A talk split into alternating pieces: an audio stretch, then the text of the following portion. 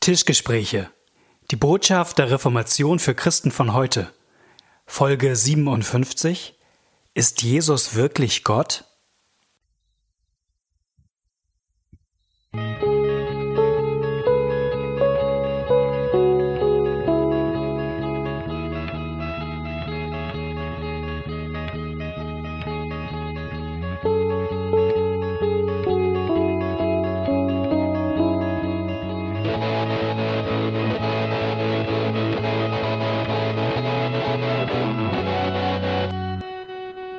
Herzlich willkommen bei den Tischgesprächen. Schön, dass ihr heute wieder mit dabei seid. Mir gegenüber sitzt Knut Nippe. Knut Nippe ist Pastor in Neustadt in Holstein.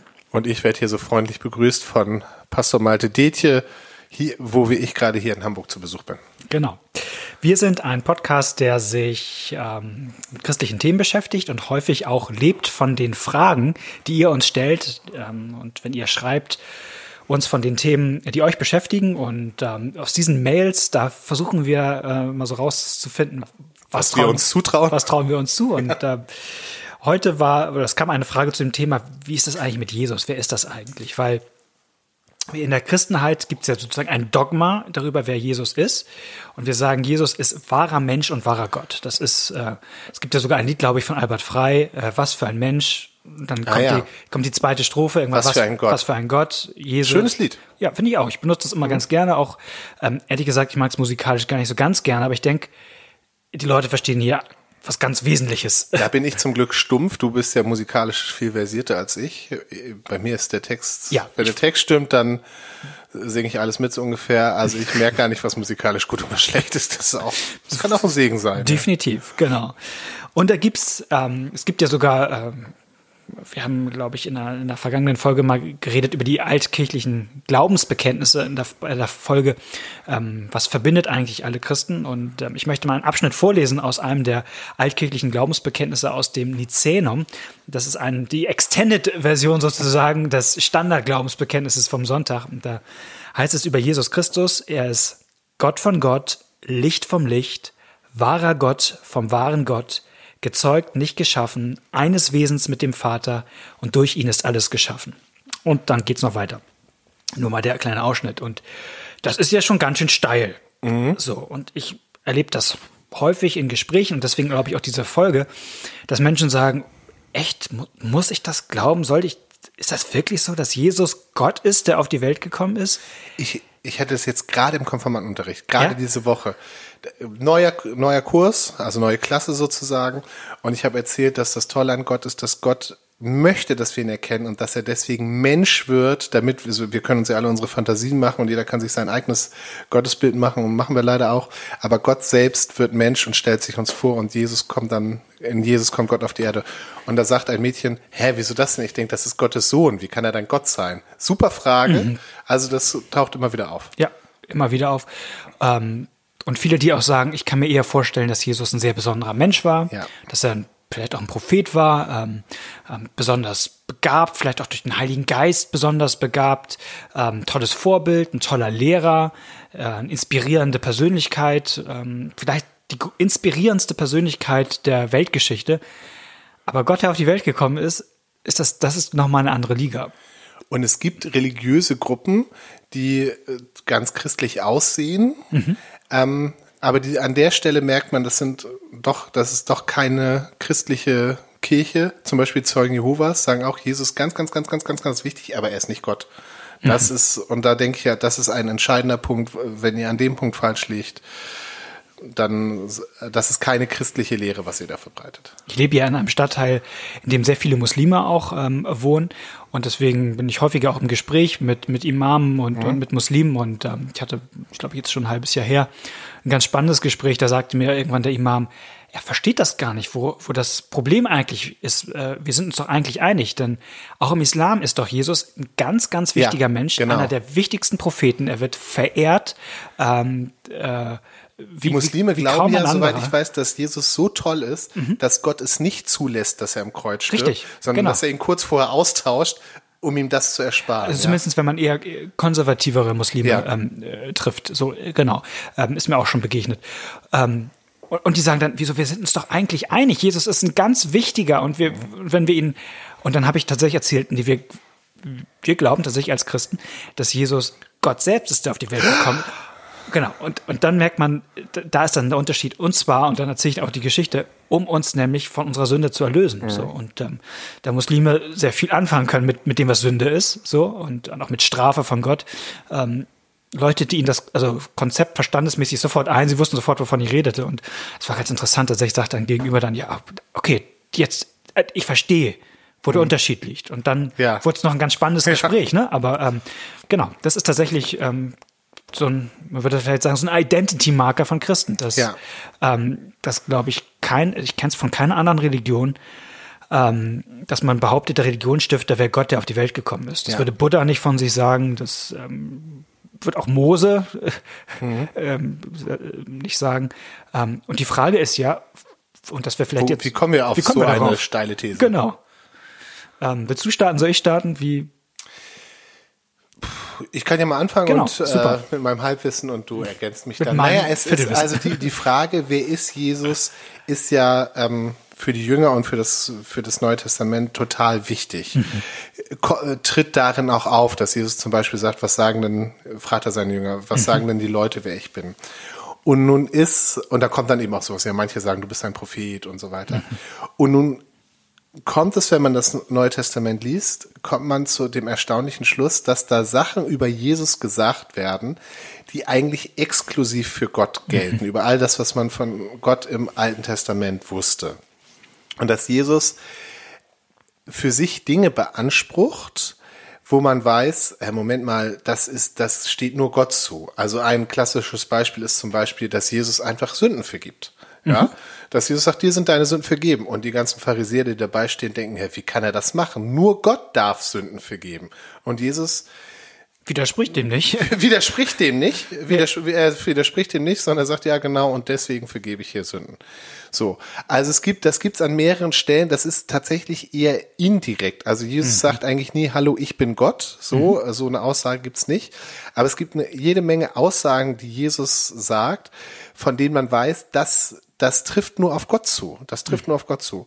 Da, da gibt's mehrere und da, da kann man sogar immer noch mal welche finden. Also die, man überliest die auch so häufig. Das geht mir zumindestens. Mir ist das irgendwann mal aufgegangen bei der bei der Frage. Ähm, Jesus wird mal gefragt, warum seine Jünger nicht fasten. Ja. Weil eigentlich alle Jünger oder alle Jünger von anderen Rabbis fasten und und ähm, Jesus antwortet darauf: Solange der Bräutigam da ist, fasten sie nicht. Wenn ja. der Bräutigam mal nicht mehr da ist, werden auch meine Jünger fasten. Man denkt, okay, interessantes Bild, was Jesus hier benutzt, denkt sich nichts weiter dabei und man ist ganz allein beim Thema Fasten.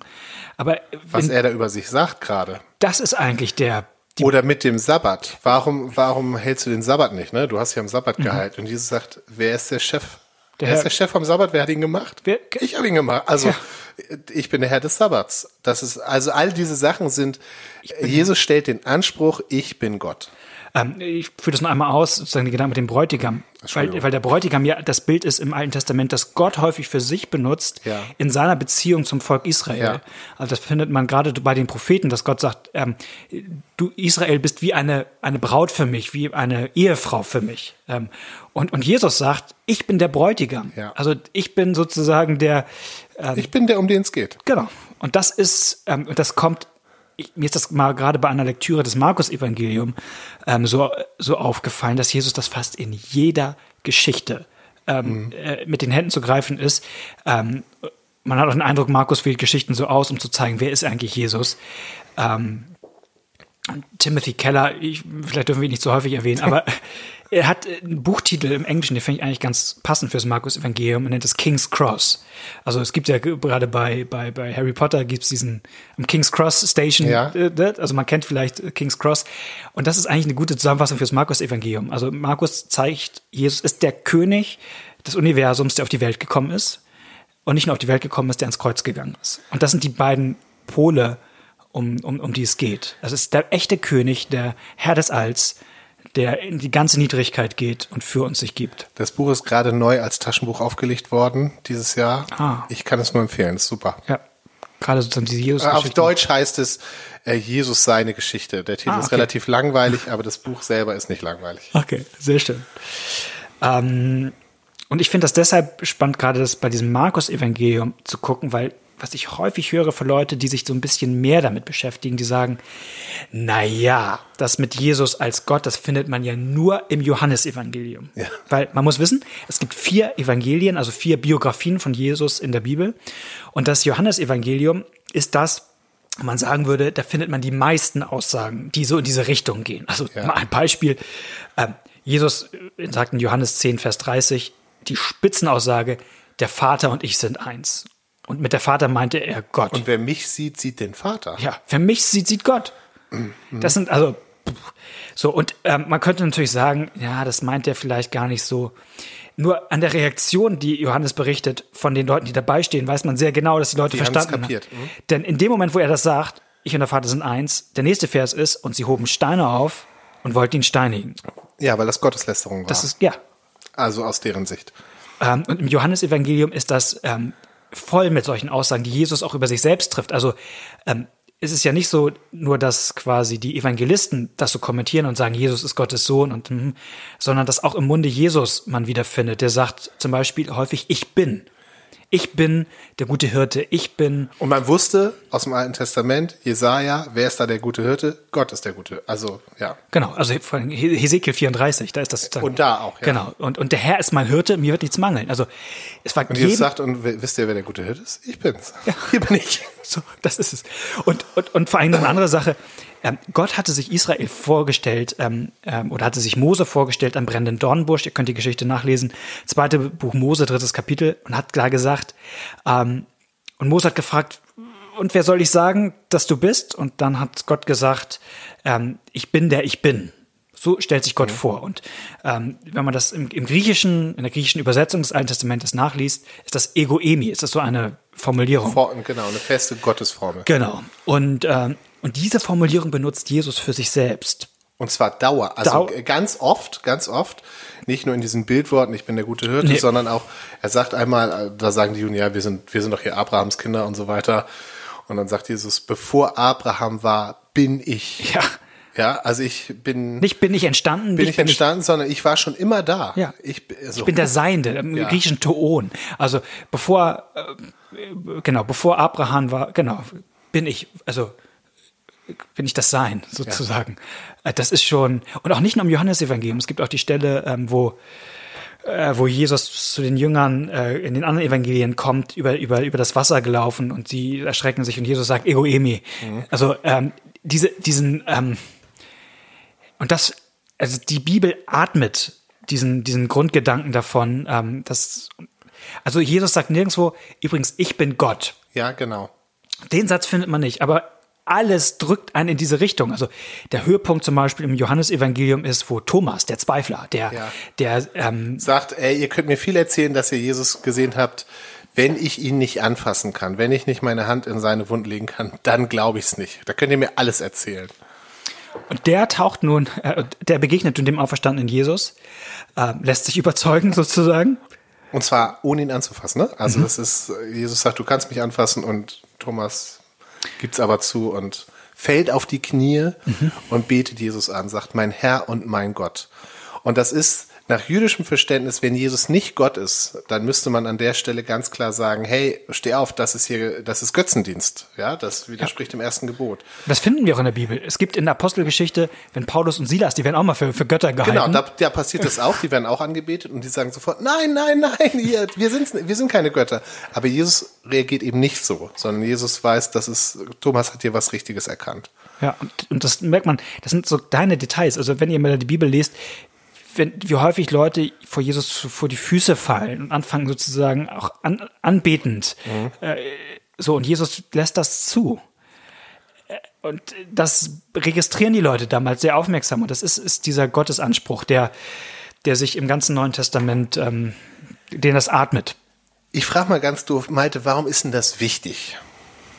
Ähm, genau, man könnte ja fragen, ist das einfach nur dogmatische Rechtreiberei? Also ja. kann man das nicht einfach bleiben lassen und dann zum Beispiel Kann ich Jesus nicht einfach als sehr guten Menschen weitersehen? Was macht das für einen Unterschied? Ähm, ich sag mal zwei Gedanken dazu. Der erste ist, ähm, ich glaube, man wird Jesus damit erstens nicht gerecht, weil also nehmen wir mal an, ich hätte, würde, mir würde jemand auf der, auf der Einkaufsstraße begegnen, da irgendwie, ich würde spazieren gehen und jemand würde von mir sagen, wenn du mich jetzt gerade anschaust, schau mir in die Augen und du siehst Gott, dann würde ich sagen, ähm, okay, ähm, du hast ein psychisches Problem. Ja. Also, ähm, dass Jesus einfach nur so ein netter Lehrer war, der so ein paar Weisheiten von sich gegeben hat, dieses Bild geht einfach nicht, nicht auf. Und ähm, C.S. Lewis hat das mal in seinem Buch Pardon, ich bin Christ auf den Punkt gebracht. Er sagt, entweder ist Jesus verrückt, weil mhm. jemand, der von sich selbst solche Sachen sagt, die Jesus am laufenden Band von sich gibt, der ist, der hat sie nicht alle bei Trost. Oder Jesus lügt kalkuliert, dann ist er aber äh, auch kein inspirierender, netter Lehrer, sondern dann ist er ein ziemlich machtbesessener Mann, der irgendwie versucht, mit, mit Tricks Macht aufzubauen. Oder drittens, er hat vielleicht recht. Ja, das heißt, die Option, er ist einfach nur ein guter Lehrer, die gibt's eigentlich nee. durch diese Aussagen gibt's nicht mehr. Nee, weil ein guter Lehrer das nicht von sich sagt. Ja. So. Ähm, und die andere, die viel, viel, vielleicht noch spannendere Frage, die du ja gestellt hast, warum ist das wichtig?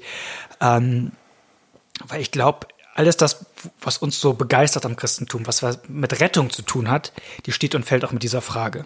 Ähm, vielleicht so ein kleiner Exkurs in die Geschichte. Ähm, es gab im vierten Jahrhundert einen Mann, der lebte, der hieß Athanasius. Der war Bischof äh, in Ägypten, so damals einer der größten christlichen Provinzen Lehrer, ja. und auch so, Lehrer. Ja, auch, so, und da gab es ganz viele Christen, ja. gibt es ja heute noch, noch einige. Ähm, und der lebte in einer Zeit, wo das noch nicht so Standard war, dass Christen geglaubt haben, ähm, sozusagen, Jesus ist wirklich Gott. Da gab es auch viele, die gesagt haben, naja, Jesus ist, ist das höchste aller Geschöpfe.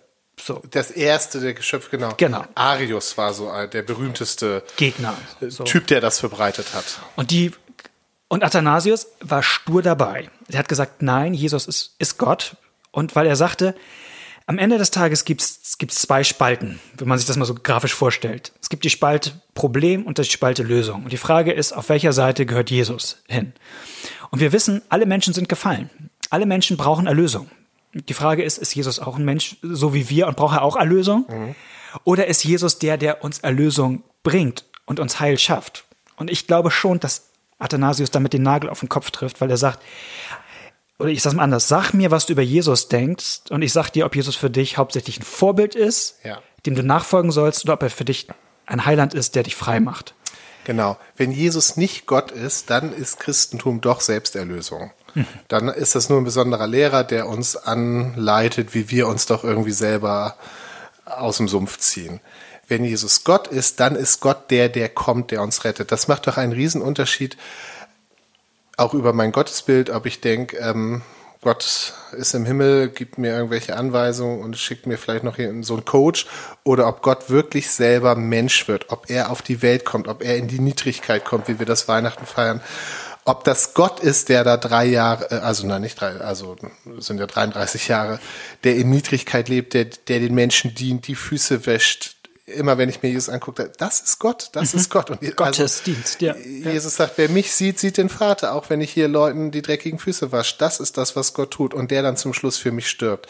Das ist doch ein rieser, Riesenunterschied auch, was ich über Gott denke. Mhm. Genau, nur, dass Gott uns rettet, funktioniert nur, wenn Jesus Gott ist. Mhm. Und ein gutes Argument von Athanasius ist auch, dass man zu Jesus betet. Ja. Das, das gibt nur Sinn, wenn Jesus Gott ist. Ja. Das Neue Testament lädt uns dazu häufig ein. Ja. Ähm, anderes Argument, was Christen häufig benutzt haben, das läutet mir auch ein, ist zu sagen, ähm, es wird ganz leicht philosophisch jetzt, aber nicht zu sehr, ähm, die Attribute über Gott. Also die Eigenschaften. Die Eigenschaften Gottes, ähm, die treffen auch auf Jesus zu. Also mal ein Beispiel. Ähm, wir glauben ja, dass Gott irgendwie allwissend ist grundsätzlich. Und ich ja. weiß, jetzt kommen wir gleich da, da, ja. Aber Petrus sagt ähm, zu dem auferstandenen Jesus am See äh, Tiberias, ähm, da fragt er ihn ja dreimal, hast du mich Herr, lieb? du weißt alle Dinge. Du weißt, genau, Herr, du weißt alles. Und Jesus sagt auch nicht, ach na, Quatsch. ähm, man kann das ähnlich sagen mit dem Thema, ähm, mit dem Thema Allmacht. Also bevor Jesus ähm, Matthäus Evangelium am Ende die ähm, quasi gen Himmel fährt, ähm, sagt er seinen Jüngern noch, mir ist gegeben alle Gewalt im Himmel und auf Erden. Und das ist nichts anderes als zu sagen, ich bin allmächtig. Also, ja. So. Ähm, er sagt auch, nicht nur im Johannesevangelium, auch in Matthäus zum Beispiel, ähm, ich bin alle Tage bei euch bis an der Weltende. Oder wo zwei oder drei in meinem Namen versammelt sind, da bin ich mitten unter mhm. ihnen. Also, ich meine, äh, welcher Mensch kann sowas von sich sagen? Und diese, da, da, da liegt natürlich immer so, liegen noch spannende Detailthemen ja, genau. drin. Da, ja, ich weiß nicht, wie viel Zeit wir haben da. Wir haben jetzt so noch gut zehn Minuten Zeit. Also die Frage okay. ist so ein bisschen, ob wir da, da, noch reinsteigen, können wir gerne machen. Oder ob wir nochmal so die Frage, Jesus auch als echter Mensch, also ob wir das auch noch Genau, ja, damit hängt das ja zusammen. Also mhm. das ist ja das Spannende, dass äh, die christliche Lehre ist, dass ähm, Jesus ganz Gott ist, aber dass er auch ganz Mensch geworden ist. Ähm, und dann ist nämlich, also dann ist die Frage mit diesen Eigenschaften Gottes, finde ich dann nochmal spannend. Die ist, da gibt's auch manche Sachen, die die Bibel meines Erachtens nicht komplett verrät, also wo es auch verschiedene Möglichkeiten gibt, wie man das denken kann. Ähm, und die Beispiele, die du jetzt genannt hast, sind ja lauter Beispiele genannt, sind ja lauter Beispiele, nachdem er auferstanden ist. Ja, ich könnte auch noch andere finden. ja, okay. Also mhm. ich, ich würde, also ich würde nämlich sagen, dass ähm, vor Tod, vor seinem Tod, ich nicht alle Eigenschaften Gottes bei Jesus finde und dass deswegen das Gottsein Jesus nicht von seinen Eigenschaften her bestimmt ist. Ja, also ich jetzt vor, widersprechen vor, und wenn ihr Hörer jetzt mal genau, also das mit der Allgegenwart zum Beispiel, das ja. mit der Allgegenwart, ja. also zwischen Weihnachten und ähm, und Kreuzigung ist Jesus an einem Ort die ganze Zeit. Ja, aber kann auch so durch Menschen durchgehen, durch Menschenmengen so, ne? Und er entwicht durch ihre Mitte und so. Mhm. Da gibt's auch so ähm, Stellen und, und er hat auch, ähm, ich mach, mal so, ich erkläre mal, worum es geht. Also es gibt tatsächlich in der lutherischen Kirche gibt es darüber einen Streit, so wie man das sieht. Die Frage ist sozusagen, ob Jesus, und wir sind uns beide einig, Jesus hat alle Eigenschaften Gottes. So. Die Frage ist, was ist sozusagen in diesen Jahren von 30 bis 33? Oder, oder 0 bis oder 33. 0, genau, ja. 0 bis 33, wo Jesus auf die Welt gekommen ist, hat er sozusagen für diesen Zeitpunkt seine göttlichen Eigenschaften abgegeben. So? Was ich, äh, bevor, also was ich eher vertreten würde? Oder hat er sich darauf für, würde ich jetzt sagen, hatte er sie und hat sich dafür entschieden, sie nicht immer zu benutzen? Ja. So.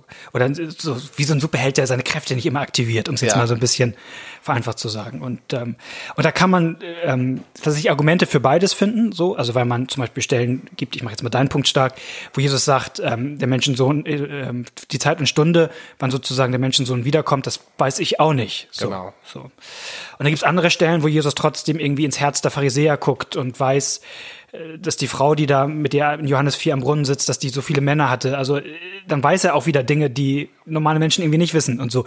Und ähm, genau. Äh, nur mal um ans, vielleicht reicht das. Oder willst du die noch? Wollen wir den Kennos des Kryptes Streit, so heißt er nämlich. Ja, also ich, von, von 300 Jahren. Ja, noch. der ist vielleicht ein bisschen sehr theologisch. Also ich, genau. ähm, ich finde das schon interessant. Ähm, aber das müssen wir jetzt, müssen wir jetzt nicht vertiefen. Ähm, weil für mich zum Beispiel die Vorstellung, nein, nein, das brauchen wir jetzt nicht. Tatsächlich wäre mir, würde ich aber die Frage nochmal stellen, die müssen wir jetzt nicht beantworten, mhm. aber es, ob die, also, denn da sind wir uns ja einig, dass die Gottheit Jesu nicht von den göttlichen Eigenschaften abhängig ist. Ich, der ich sagen würde, er hat sie abgegeben. Also er hat seine Allwissenheit in der Zeit abgegeben ja. und seine Allgegenwart. Das macht ihn für mich nicht weniger zu Gott in diesem mhm. Ich bin mir nicht so ganz sicher, weil sozusagen, was ist denn Gott sein nichts anderes als die Summe der göttlichen Eigenschaften? Äh, das hängt, äh, das finde ich sehr aristotelisch gedacht, dass man das, dass man, nein, tatsächlich, dass man das Gottsein von diesen, ähm, von diesen Eigenschaften abhängig macht. Jesus hat doch auch nicht weniger göttlich gewirkt, äh, wenn er sie nicht eingesetzt hat. Ja, dadurch war er doch nicht weniger göttlich. Also ist nicht vielleicht sogar das Göttliche, dass er sie abgegeben hat. Aber gut, das ist vielleicht, äh, also wenn ihr das unbedingt wissen wollt, dann machen wir dann mal eine extra Folge. Also da könnten Malte und ich uns richtig. Ja, um die Feinheit betteln. des Genus Majestaticums. Genau, aber wir, also genau, wir halten aber fest daran, dass er eben auch ganz oh, Mensch war und ich würde eben sagen, dass Nerd. er sich, dass er sich da auch allen menschlichen ja. Begrenzungen unterworfen hat. Und da würde ich, also äh, ich sage, ich wie gesagt, ich finde, die Bibel ist da nicht ganz eindeutig, aber ich gehe eher davon aus, dass Jesus zum Beispiel keine Wunder tun konnte, dass er keine Wunderfähigkeiten hatte, sondern dass, dass immer der Vater durch ihn gewirkt hat. Ja, das bin ich mir nicht so sicher. Nee, ich weiß, äh, das ähm, ist mir schon klar. Aber, aber ich, frage jetzt mal eine andere Frage, die vielleicht nochmal spannend weiterführt. Warum, also du hast eben vorhin gefragt, warum ist es denn wichtig, dass Jesus ja. wirklich Gott ist? Ja. Und jetzt frage ich mal umgekehrt dich, warum ist es denn wichtig, dass Jesus auch Mensch ist? Denn das wissen vielleicht viele gar nicht. In der ersten Christenheit gab es eine Zeit, da war das total umstritten. Da gab es Genau. viele, die gesagt haben, naja, Jesus, der, der war gar kein echter Mensch. Das war eher so ein nur Gott, aber dass der auch Mensch war, das konnten die sich nicht vorstellen. Ja. Und so ein schwacher Abglanz davon haben wir halt Haben wir heute in noch. unserer Diskussion auch, ja, genau. Und, und auch im Islam, würde ich sagen, heute. Wenn man Ja. sich nicht vorstellen kann, dass Jesus wirklich, das, also wenn, wenn, wenn ein mindestens, wenn man sich schon nicht mal vorstellen kann, dass ein Gesalbter Gottes oder ein Gesandter Gottes an einem Kreuz stirbt, dann kann man sich auch nicht vorstellen, dass ein Gott an einem Kreuz stirbt. Also, ähm, äh, so diese, das war damals wirklich, ähm, äh, ein Thema. Also heute kann man sich das kaum vorstellen. Aber die, aber damals gab es ja auch Christen, die gesagt haben, nein, genauso entschieden, wie wir darauf bestehen, dass Jesus wahrer Gott ist, bestehen wir auch darauf, dass Jesus wahrer Mensch ist. Und da wäre die Frage, warum ist das für unseren Glauben heute wichtig, dass Jesus Mensch ist? Dass Gott Mensch ist?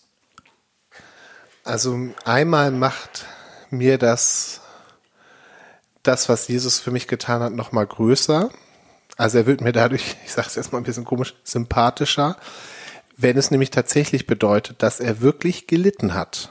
Dass das nicht nur eine Show war, eine äußerliche Show, sondern dass er wirklich alle Begrenzungen, dass er wirklich weiß, wie es ist zu leiden, dass er, weil er das gespürt und erlebt hat, dass er weiß, wie es ist zu sterben, dass er sogar weiß, wie es ist, Sünder zu sein, weil er am Ende seines Lebens die ganze Sünde der Welt auf sich nimmt und wenn er sagt, mein Gott, mein Gott, warum hast du mich verlassen, dass das ernst gemeint ist, dass er in dem Moment der schlimmste Mensch ist, also äh, Paulus sagt, da wurde er zum Fluch, dass die, die ganze, Fl- der ganze Fluch der Sünde, dass er da- der ganzen Welt, dass er das auf sich nimmt, dass ähm, deswegen habe ich das mit sympathisch gesagt, also dass er wirklich mitleidet. Das Denn heißt ja sympathisch Sympathie. heißt ja, mitleiden, genau. Ja. Also dass, dass Gott hier in die Welt kommt und das Leid der Welt mitleidet und auf sich nimmt, das macht mir nochmal ganz anders klar, wer er ist, so, also und wie er zu uns steht, dass er wirklich auf unserer Seite, nicht nur auf unserer Seite, sondern an unserer Stelle ist. Und ähm, den anderen Gedanken hatte ich eben.